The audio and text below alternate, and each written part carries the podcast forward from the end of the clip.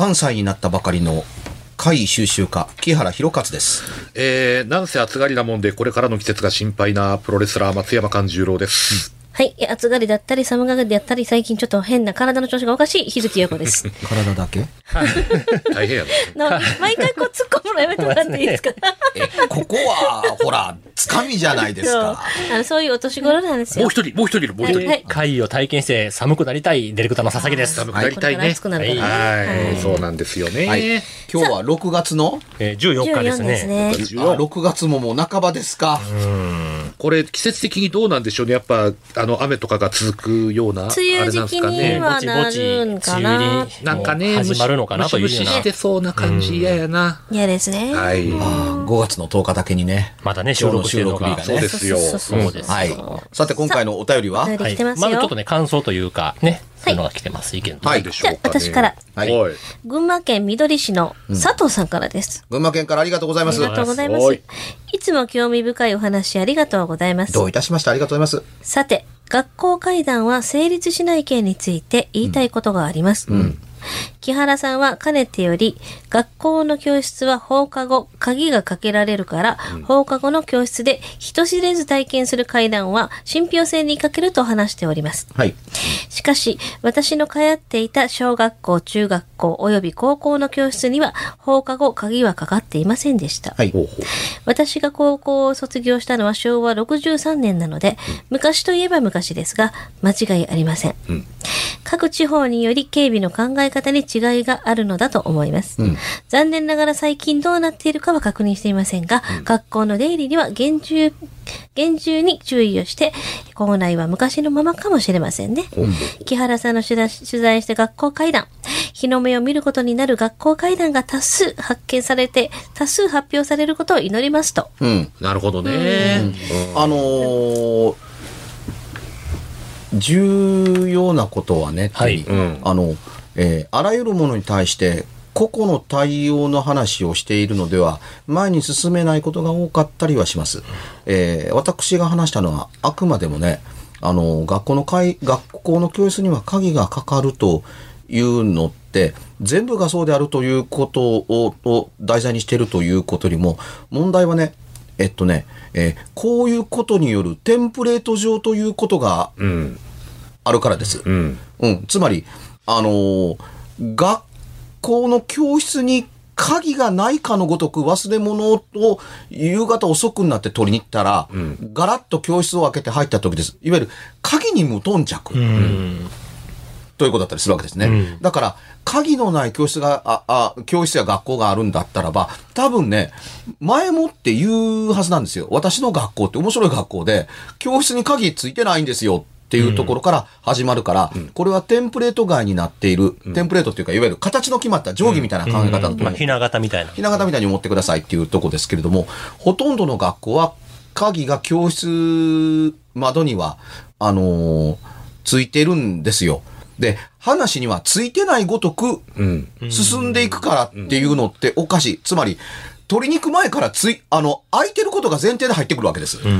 で、気にもせずガラッと開いて、あ、あったあったと思ったらそこに人がいたっていう話があったりするだとかっていうなるわけですね。で、これは鍵がかかってるとかいないとかっていう問題がかかってくるのとどと同時に、大人が介入しないように、職員室をスルーしていますっていう話が多すぎるっていうことも意味してるんですよ。だからそもそもまず、まずそっからでしょっていうことですもんええね。あの、職員室に鍵があるからです。ん別に。だからその子は一旦職員室に行こうと、ストレートに最初から思わずに行くわけです。っていうとこだけど、その子も教室でやってたら、1回や2回自分が鍵を閉めたり開けたりっていう行為をしてるはずですから、それをするためには、まず職員室に寄るっていう行為が、あ頭をよぎってなければならないんですが、よぎることなく、空いてる前提でそのまんま入って教室に行くのってどうなの？鍵はかかってなかったとしても、まあ一言言いにまず行ったりとかね、やっぱそうなもんですよねえ。、いや、されたら困るんです。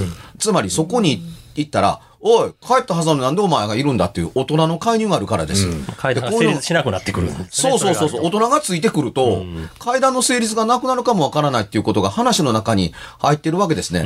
だから、階、その学校の階段を作るというテンプレートの中に余計な形の凹みがあってもらっては困るわけですねっていうのが多かったりするわけです。うん。これはね、あのー新耳袋の中で、学校の階段という章がないんだけれども、学校の階段そのものは点在してるんですよ。まあ、ないわけじゃないんですもんね。学校で起こった会というのは。そう。だから、1個や2個の成立は、あのーあったりする場合もあるかもわからないけど、全部まとめて一緒にししてしまうと、なぜ職員室に立ち寄るだとか、鍵を気にするだとか、空いてないだとかっていうところに抵触するような、当たり前の学校の所作が入ってないのだというか、抜いて話が成立してるんだっていうことというのが、を疑問に思うから、学校の階段怪しいぞっていうふうに、つまり、子供の読み物としては OK なんですよ。っていうところですけども、体験談的にというのを集めてくると、なんで全部がそうなんやって、集めると浮かび上がってくるものと言えばいいですか？だから、例えば、一つの絵にデコボコがある。二、つの絵に違う形のデコボコがある。三、つ目のデコボコ、四つ目、五つ目、六つ目、七つ目、九つ目っていうことをやっていく。あのートップガンマーベリックにあるけれども、ここんなデコボコした谷間、エリア88にもありますけど、こんなとこ通られへんやんかっていうふうに言うと、ちょっと見てくれっていうね、全部のデコボコを重ねると、ちょうど真ん中あたりに、全然触れへん部分の回廊みたいに出来上がるだろっていうとこだから、このルートを飛んでいくと、どの岩場にもぶつからないっていう谷間が出来上がるっていう考え方が、あのーありますっていうのと、あの、よく似ていて、うん、その谷間ばっかり、その、どこにも抵触しないところばっかりで学校の階段ができているって、どうなのと思っているというところが大きかったりするわけですね。だから、あのーうちの学校に鍵がついてなかったという学校はあるでしょう。まあもちろんあると思います。逆な書いてみると、みんな当たり前のように言ってるけれども、うちの学校には音楽室はありませんでしたっていう話もあるはずなんです。で、うちの学校にはみんな言ってるけども、おかしいんちゃう？みんなの言ってる学校。うちの学校にホルマリン漬けの標本なんかなかったよっていう学校だってある可能性がある。その代わりうちの学校には標本がいっぱいあったとかっていうのがあったりせするんですけれども、あの、全部に該当するわけでもなければ、全く該当しないだとかっていうふうな極端な振れ幅を言うの方には、あの、いかないようにしてるので、相対論としてどうなってるのかっていうと、あのーということで、えー大事にしていいるのが、鍵のかかってない教室の話ばっかりが集まってるわけではないだろう。ということだとか、職員室に鍵がないという学校だってあるだろうみたいなことをい言ってたら、それは話の都合のええように、あの、物事を書き換えているだけであって、該当しない人にとっては、最初の定世からしておかしいんちゃうその学校っていう風になってしまう風に取られても、会議に直接入り込まれ、か入り込むことができないっていうところに、あのーちょっとね、あの問題がいろいろあるのではないかなと思ってたりするから、僕は書き物の中で学校の階段に負けたっていうふう、えーっとね、えーっと、学校の階段というよりも、えーっとね、えーっと、公文社から出ている異業シリーズの中に、学校というテーマ、イラストレーションは、あの、伊藤淳二先生が書いてましたけれども、この時に、あのー学校の階段に負けたって話を僕、あ書かれてました。僕も読みましたし。書いてますあ持ってますうんもちろんまとめるとおかしいっていうふうに。で、あれを見て学校の階段の概念っていうのが変わったっていう人たくさんいるんですよ。うん当たり前のように見てて、当たり前のように当たり、うん思ってたけれども、あれを見たときに、大人が語るという取材系階段の人間の学校の階段の捉え方と、読み物として子供が喜んで騒ぐ学校の階段では、性質が全然違うのだうん。ということが分かったっていう人が、で言われるまで分からなかったっていう人多かった。うん。その話で成立してたらええやんっうんうん。ていうふうに。まあ、鍵なんかどうでもええやんみたいな。そう。その通り。いや、セキセキュリティよっていう話ですもんね。まあね、大人の理由で言うと。で、鍵なんかどうでも、あの、ええやんって、あの、いうことになるんだったらば、あの、学校が全部終わった後、校門なんて閉めんでええやん。ああ、そうですね。とか、校舎の建物の入り口閉めんでええやん。窓なんてかか、鍵がなくて、あいつでも開けようと思ったら開けれるもんで、あの、ええやん。っていうことになってくると、どこにでも貝が紛れ込んでおかしいことになんか事実上出会わへんだけやんか。っていうふうになると思うんですよ。うん出会うように都合のいいことばかりできてるわけだから、うんっていうふうにいなってくる、ううこの異さっていう、あの、異なる差っていううものを、を注視しておきたかったりするのは、会談って会議が揃っていたら成立するものではないというのが僕の考え方です。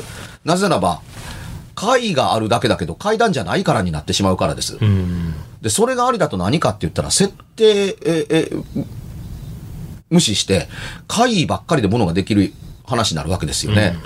うん、7階にね、幽霊が出る、幽霊が出るってずっと言われてるんですよって、見た人も多いって言うんです。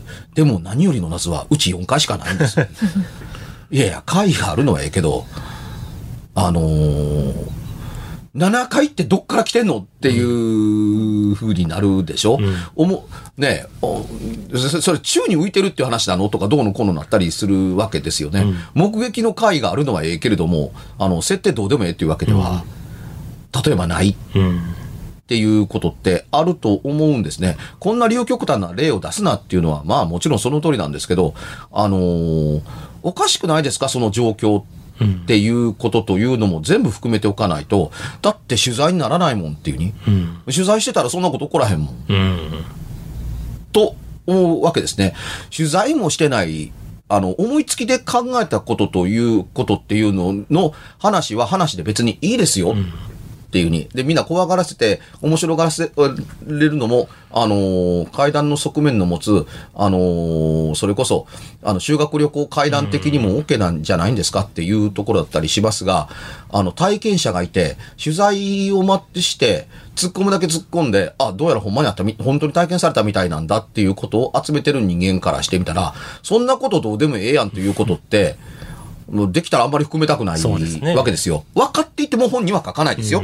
分かっていても、確認を取るために聞いてるのであってというとこですけれども、書くのにも喋るのにも、場所も土地も人の名前も言いません。っていうのが、あのーあることはあるんですけれども、でも話す以上は、埋めてからこの話をしてます。そうですよね。まあ、鍵のかかる学校やったのか、鍵のかかってない学校での話なのかっていうだけの話でね。まあそこですよね。うんそこですよね。この話、一歩間違ったら、全く鍵のない学校って鍵だよねっていうふうに取られるっていう可能性もあるんです。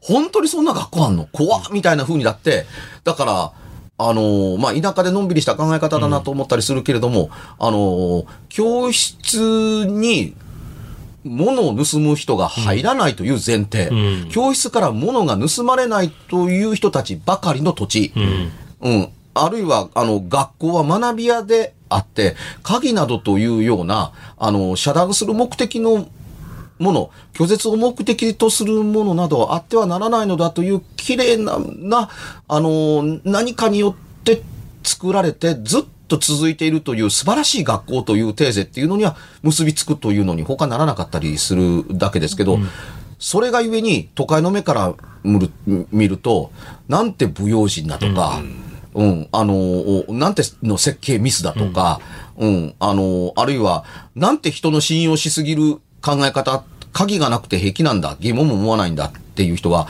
その後やがて、ち別な小学校で,、ではなくて、中学校に行ったら鍵がかかってたらびっくりするとか、うん。高校に行ったら鍵がかかってるから、あるからびっくりするっていう形に出会うという衝撃を逆に経験されているのではないかなと思うので、その鍵のある学校と、に、やがて通い始めた時の、あのー気持ちっていうのを一緒に書いてくれたらね、ちょっと嬉しかったというか、なるほどね。うん。かもしれない。あ、世の中のわ、あ、こっちの方が大多数なんだっていうのを分かった時っていうのは、その村の常識が変わった時うん。ですよね。こんなもの誰でもありますよ。多分、か小さなことから言うと。鍵一つとはいえね。うん、子供の頃友達に家に、あ、あの、せっかくやから晩ご飯食べていくっていう時に出た時の卵焼きが甘かった時のカルチャーショック。う ちの卵焼きあ甘くないんで、だしと醤油でできてるから、うわ、お、まお菓子みたいっていう風に言ったのを覚えてるけど、え、甘いの？っていう風に。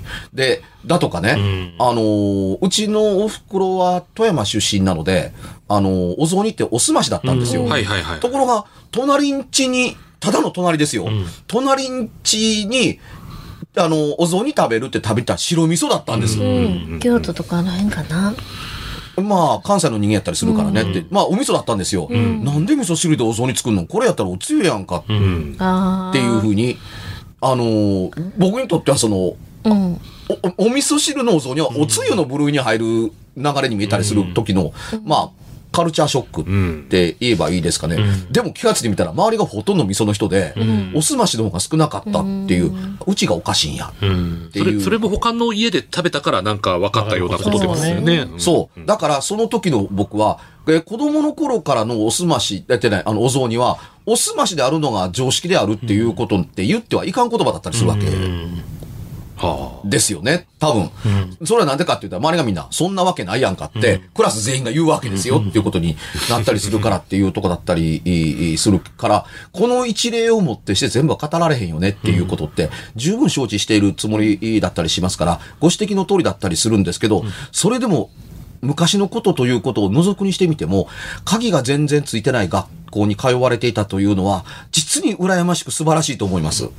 そんな学校、そんなね、そういうことで成立していて、何の問題もないという、その、あの、環境感ということが、すごくて素晴らしいと言わずしてどうしようかとまあ、思う。あのーそんな中で、ええー本日の何？2通目のお便りがあるんですけど、あ、あるの？ごめんなさい。一応ね、ん。あの、今回の収録の中で、まあ、最後のお便りになるんですけども、まあ、最後にふさわしい人かもしれないです。ん。はい。えー木原さん、日月さん、松山さん、高間さん劇、こんばんは。こんばんは高間さんです。ちょ、ちょ、ちょ、ちょ、ちょっと待って。ちょ、ちょっと待ってくれ。ブラザーブラザーがまず始める前に一言言わせてくれ。はい俺名前やった。はいタンちゃん名前やったはい。ヨーコちゃん名前やった。はいわかるけどはい、なんで兄貴付きな上に高政やねん。多分ひ、そんな名前の人いましたよ。え同じ名前の同じ名前のねそうそうそうそう兄貴ということは年下ですね。ですかね、ブラザー。えあももしくはもう心の兄貴として。ありがとうございます。佐々木やないねんえーな木原先生、はい2月22日の放送では、品性に欠けるお題だったにもかかわらず、ご丁寧にお答えいただき、誠にありがとうございます。何やったっけ？K の話 K ですええあ、いたたたたた。けうんはい、はい。おけけのはい話でした。はい。えーさて、今回は品性下劣ではない高政っぽいお題を考えてみました。ここの流れでいくわけやね。私は昨年まで離島でチェーンソーを使って外来植物の駆除伐採等をやっていました。大きいもの切ってはってんね。ええそうなんや。そのチェーンソーですが、13日の金曜日のジェイソンの狂気であるとよく間違われています。その辺の解説を手短にホラー好きの高政兄貴にお願いします。そして、お題はチェーンソーということで何かお話があれば、お聞きしたいです。よろしくお願いします。追伸、皆さんのサインが欲しいです。というサインはいくらでもします。言いたいこと全部詰め込んで、えー来られあの、ましたね。サイン欲しかったら、返信用のですね、はいあのー切手の貼った封筒と同時に、色紙を送ってきてくださいな。色紙のね住所もね。え えはい。ああ、で、で、それで。まあ、まはいず、チェーンソーはね、ジェイソンちゃいますからね。悪魔の生贄のレザーフェイスの競技ですから。これはもうずっと混同されてますよね。そうですよ。ここで今正しとかないと。正しとかない。だだから、やっぱ、こう、好きな人にとっては、もうずっとね、そうなんです。ジェイソンは基本ナタです。そう。ナタとかオノとかねオノとかそう。ねサクッとね、割り、割りますせ、切りますせ系。せそのその辺にあるようなもんとかね。そうそうそう。そういうのを使うのが非常にうまい。うまい。うまいって別に知り合いでもでも、それが。それが聞きたいというお便りではないんですそよ。そうちゃうんですよね。チェーンソーのこと詳しいの？いや、よく、よく詳しいないですよ。それが聞きたい。っていうか、訂正してほしいってことですよね、これ。ああ。チェーンソーはレザーフェイスの狂気だと。だから、あのー全く違う、あのー人の、あの、その、まあ、象徴的なもんなんですよっていうところですね。これは正したということでですね、木原さんへのい、や、まあ、ええやん、ホラーやねんから、みたいな。と？というてもね、チェーンソーのチェーンソーの？かチェーンソーですチェーンソーであるんですから、なんか会って。あるか。それはもうね、そうですよね。ちょっと、あれな、なんか広い、もうちょっと広い意味がいいのかな。ある。あるかっていうのをなぜあるかっていうと、まず1、チェーンソーってうん、近代中の近代のもの近代中の近代。うん。で一般の人はなかなか使わないですからね。あれ、だって誰でも使えるわけでもないでしょ？ですからね。うん、で、二つ目がね、おおむねですけれどもね、今は電動の絵のが出てたりはしますけれども、はい。それでもそれは小枝を切るものであって、はい。本来のチェーンソーって、まあ、大木を切るためにですね。でっかいですもんね。うん。ありますよね。で、あのーつまりどういうことかというと、ほぼ準職業に類するというような、まあ家、あの、家としての任務として、それをしなければならないというところでないと、標準装備にチェーンソーはまあないです。確かに。あ、じゃあ、チェーンソーつながりで、その林業の方のなんか会とかいうのはあります？林業の方が体験したそう会。か、じゃあ山の中でなんか、まあ山の中でそのもしかしたらね、あるかもし木を切あのる。木を切るという仕事点まで広げてくれるとだけれども、ええ僕の本家は、広島県の世羅郡世羅町にある、あの、山の中にあったんえですよ。あったんですよっていうのは、本家そのままにあるんですけど、ええあの、下まで降りるのが大変なので、あの、山裾に家を移したんああ、なるほど。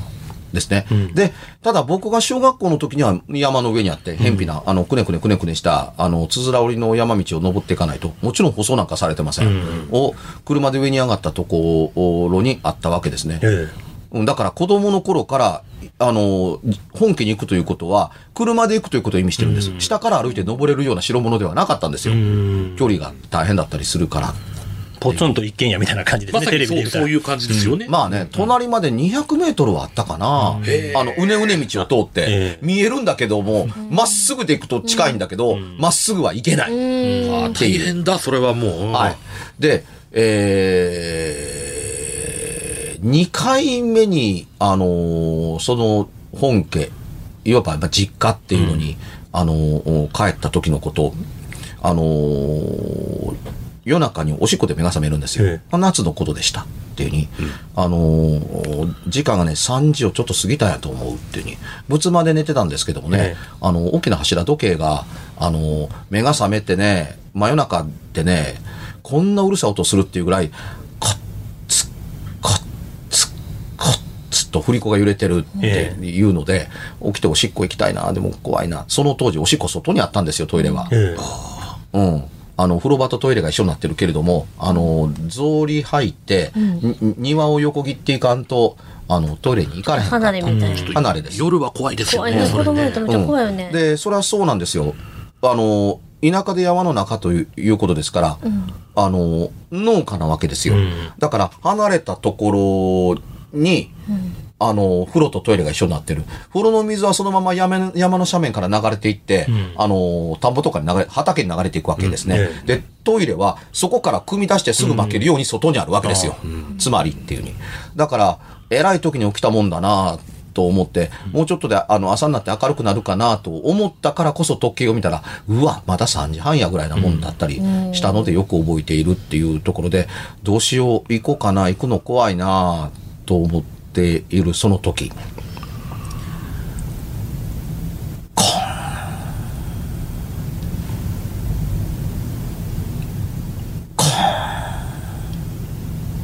と、斧で木を切り出そうと聞こえてきたんです。少なくとも、斧で切り、切り、斧で木を切ろうとしてる音にしか僕には聞こえなかったんですよ。そのタイミングといい。ん間が結構空いてるから、木に向かって、コーンキュッキュッキュッと抜いて、もう一回振り上げて、狙い定めて勢いをつくめて、うん狙いを定めて、ブーン、コーンというワンばかりのこの間があったから余計木こりさんが仕事してると思ったんですよ。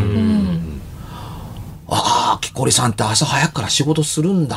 すげえな。ってに、ずーっと聞きながら、この真っ暗な、まだ真っ暗な山の中で、容器が切れるな、という考えにすぐ行くんですよ。そもそも暗いのが怖いから取りに行かれへんわけやから。うん。山の中やったらなおのこと、すんごい遠くから聞けるの、聞こえるのかもしれないけども、すごくはっきり聞こえるっていうふうに。いや、木こりさんじゃないんじゃないの？っていうふうに思い始めるのは、あのー、トークで言うと、こんなに間が空いてるんだと言わんばかりの、実際はもっと空いてたかもわからないっていうタイミングで、コーンと聞こえる。これがね、あまりにもリズムよくずっと続いてくると、この人休まへんの？と思ってるうちに、ん？これほんまに木こりの音なん？っていうふうに思う思うと怖さ倍増ですよ。つまり、物事がよく分かりすぎる小学校3年生やったわけですね。だんだん聞聞いてるうちに。黙って聞いてりゃ、おかしいことが気がつき始めてくるやんけ、お前みたいに思ってるわけですよ。気がつかんでええのにっていうとこだったりするから、あの、足をキュッと締めて、お股に両手を入れて、クーッとね、あの、丸くなって、我慢我慢我慢我慢みたいなことをやってたりするんですよ。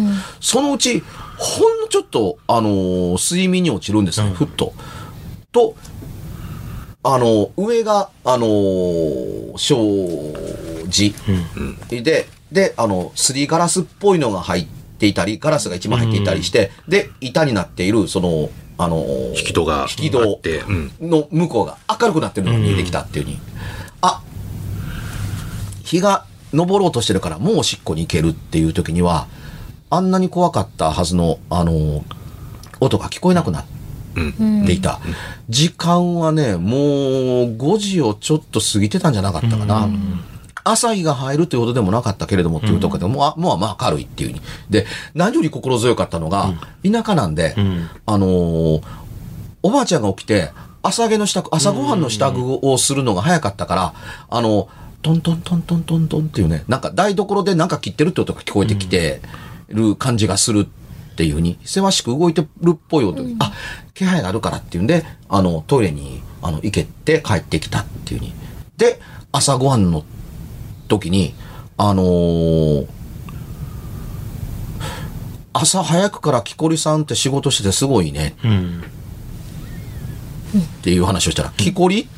どうして？って言ったら、いや、おので木を切り倒す音が聞こえてたからっていうふうに、ひろかずくん、あの、いくら山の中でも、今時おので木切ったりせえへんよ。っていうこともそうだけど、そんなね、つまり、いつまで経っても木が倒れないということを意味するわけですよ。あーうん、そんな大木ないよっていうこともあるし、そんな大木がいろいろあって、職業として林業は成立してへんよ、みたいなものだったりもするし、真っ暗な山の中で木こりが斧で切切り倒さへんことを、お切り倒せないでしょ？明かりもないのにっていうか、明るい時にやればええやんか。そもそもそこですよね。そう、木が倒れたら危ないねんもん。あ、そうそうそう。その通り、全くその通り。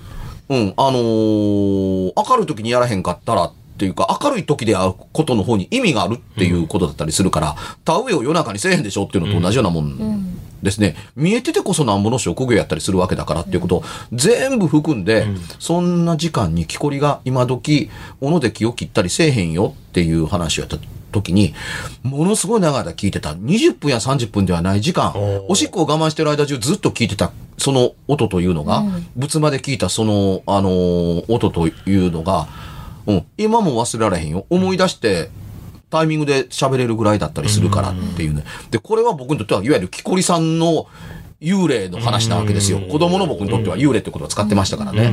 木こりさん、幽霊、あ木を切る、あのー幽霊というのがいいて、それは、倒れるか倒れないか関係なく、延々と木を切っているという幽霊がいるのだ。うん。姿は見えないけれども、いわゆる音の回やね。音をずっと出しているのだっていうのがあるっていうのが、新耳には書いた、これは。音だけが聞こえ続けてる。うん。で、これはね、僕の頭の中では木こりさんなんだ。ですよ。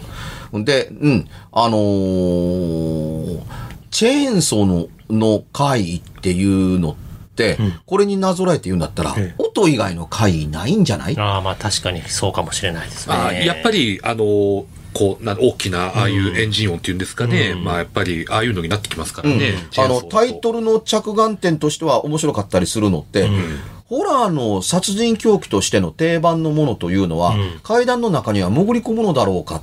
なかなかないんちゃいますか、その工具とかね、そういうのって。そういうそういうことですねまあそうやし、金槌とか、まあ、あの、普通のノコギリでもなかなかないんちゃいますか、いいって。確かに確かに。そうだね。でこれ映画として面白いのは、んあの、道具として派手だから、人の、あの、体に触れたら、スプラッシュっていうのがあって、あの、画面的にも派手だからっていうこともあるのとは全く別に、あれほどの音をモーター音で立てても、誰もやってこないのである、陸の孤島であるということを証明する材料でもあるから、こんだけの音で追っかけ回されてるのに、誰も助けに来ない、誰も助けに来ないテキ。サスの穴ね、そうですよね砂の中であるからこそ怖いわけで。その通りですね。まさにテキサスチェーンソーまさかってやつですね。あのーこんなことがあっても大丈夫なぐらいの孤立感の中では、逃げ切るのか殺されるのか、どっちかのような緊迫感があるという道具であるとは、あのー思うんですよ。うんしかもね、斧とかナイフみたいにガーンと刺さったら一瞬抜けないっていうことがないっうん。ていうのってちょっと便利だけれども、これね、昔のやつはね、エンジンで動くううものだったりするんで、重いんですわ、んで、これをね、軽々と片手で持って歩くこの男の力の狂気っていうのも、あの、恐怖ねなるほど。思うんですよ。あれ、両手で持たん長い間持ってるって重い。うん。これをずっと片手で持ってて、使う時だけ両手で目的物というのがぶれないように支えて切るっていう、この腕力の凄さっていうのもまたね、映画の恐怖に一役は買ってるとは、あの、思いますっていうとこですけど、だからこそホラーの材料であるけれども、階段の材料ではないん。と思うんですね。階段とホラーというのを区別する点においても、怖がるだけで、つまり幽霊は人を殺さないっていう階段と、幽霊ではないんだから人を殺すっていうホラーだったりするわけ、えーですんで、なんせ作り物ですから、ホラーって。あのーなので、あのー本当にね、ホラーと階段が一緒に共存できる日本って不思議やなですね。だからまたそういう明確な違いも、こう唱え続けていくべきじゃないですかね。そうですねこの番組でも、やっぱり。はい。さあ、告知の方お願いします。行きましょう。はい。えー松山勘十郎は、えー次の大衆プロレス松山座は8月6日、日曜日、えー、生野、大阪の生野区民センターで15時から行われます。暑い季節ではあると思いますけれども、皆さんぜひ、生の動いてる松山勘十郎に会いに来てください。よろしくお願いします。徐々に日程が近づいてきたね。そうなんですよ。楽しみですね。ははいい。。日月陽子は日月陽子で検索してください。えーいろいろやってると思います。6月の最終金曜日の10時から、えー、ニコニコ生放送、九段ちゃん暗殺計画、ううかっこ仮。まだ九段ちゃんは兵庫県立歴史博物館から帰ってえー来てないはずですけれども、えーぜひとも九段ちゃんの番組、最新の怪映像をお見せするシリーズをやってますので、ご期待いただきたい。